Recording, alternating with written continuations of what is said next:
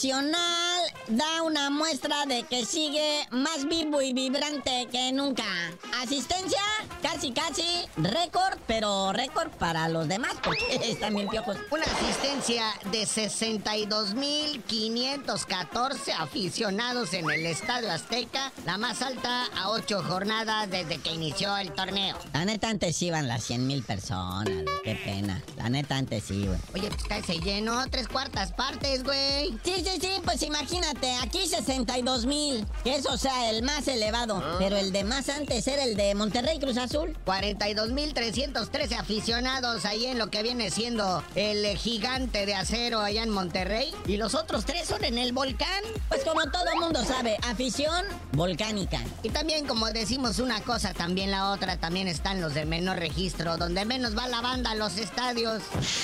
El que menos gente tuvo fue el Querétaro Pachuca, ahí en la corregidora, chale. Con 6.486 aficionados. Ni siquiera los 6.500, chale. Eran más vendedores. Oye, pero ayer alguien hacía ver, un periodista de estos deportivos, del de los de en serio, no como uno, andaba ya en lo que viene siendo el estadio de los Dallas Cowboys, que jugaron en la NFL contra los New York Jets, y andaba Jan Infantino. Ah, sí y otros mandamases ahí de la FIFA, hablando con Jerry Jones, el dueño de la ahí de los vaqueros de Dallas, porque el viejo Jerry Jones quiere la final del mundial ahí en el 2026. Eh, creo que Jan Infantino le pidió más palcos. Ay, pues hay que meter a gente de acá más eh, de, alto pedorraje, ¿no? Claro. Entonces le están negociando porque según esto, antes la final del mundial la planeaban en el estadio Sophie, acá en Los Ángeles, en Inglewood, que es el estadio más nuevo, pero entonces dicen que señor Jones le va a meter una lana para remodelaciones. Pero también lo que se hace ver es la experiencia que tiene el, ahora sí que el usuario, ¿no? El aficionado que llega. Se puede pasar siete horas. Hay como una villa deportiva alrededor del estadio, ¿no? Un complejo